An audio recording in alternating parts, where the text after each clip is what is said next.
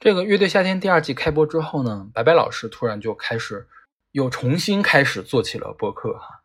他现在是找了两个跟他差不多专业的人，会聊一个接一个聊这第二期第二季的这个月下上面登场的这个乐队，然后他们时效性很高，基本上会赶着下一期月下呃开播之前，把上一周所有的表演都点评一遍。然后白白老师还专门跑过来问我对他的节目有什么建议。那我是白白老师的忠实粉丝，所以我非常的诚惶诚恐啊。然后我就认认真真的听过了他已经发布的所有的这些集数。嗯，白白老师和另外两波主播，他们都是自己玩乐队的，而且他们的个听歌量和阅读量都很大，所以说他们三个人既能在技术层面上深入的分析这个月下上面的所有的表演，然后呢，他们在讨论的过程中其实也是充满了反思还有人文关怀的，所以对于内容的话，我觉得我也提不出什么建议来。当然，这并不意味着说我们并没有意见不合的地方哈，就是我们还是有。不合的地方的，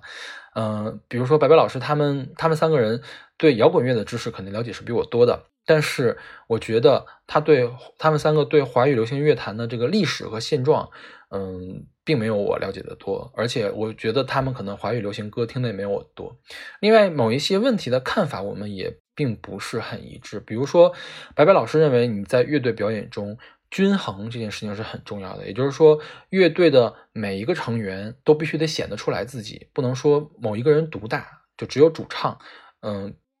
他举个例子，就是《傻子与白痴》这个蔡维泽作为主唱，他太出挑了，他掩盖住了其他所有成员的光芒，其他成员没有他们也可以，所以他不喜欢。但是我觉得呢，你在对一个文化创作做出这样一种限制，其实是给音乐的发展套上了一层枷锁。关键的问题不在于说均衡不均衡，而在于说你最后的成品是怎么样。只要成品是好的，即便他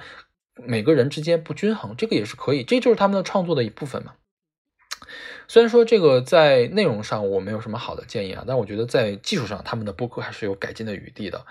比如说他们会在提到。某个乐队或者某一部作品啊，这个乐队或作品未必是月下这个节目里面出现的乐队和作品。他在提到乐队作品之后呢，就会插播一小段音乐。你插播音乐这个过程是没有问题的，很多谈话类的音乐播客都是这么干的。但是他们的剪辑特别的生硬，就是明明前面在谈话的那个。话还没有落下，就是话音没有说完。我们平常说话都是会渐弱下去，然后直到停止嘛。他会生生的在中间给你截断了，然后就进入了下面的这个音乐。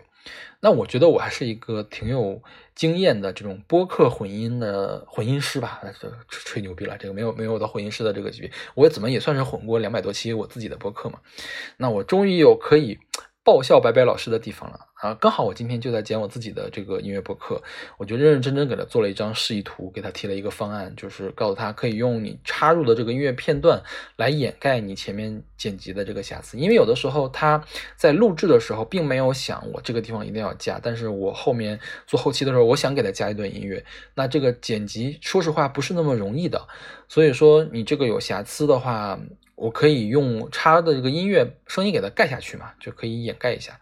但是白白老师跟我说啊，他这个节目是要保证时效性的，所以他做后期的压力很大，所以可能不能像我说的那么精细的去混音去剪辑。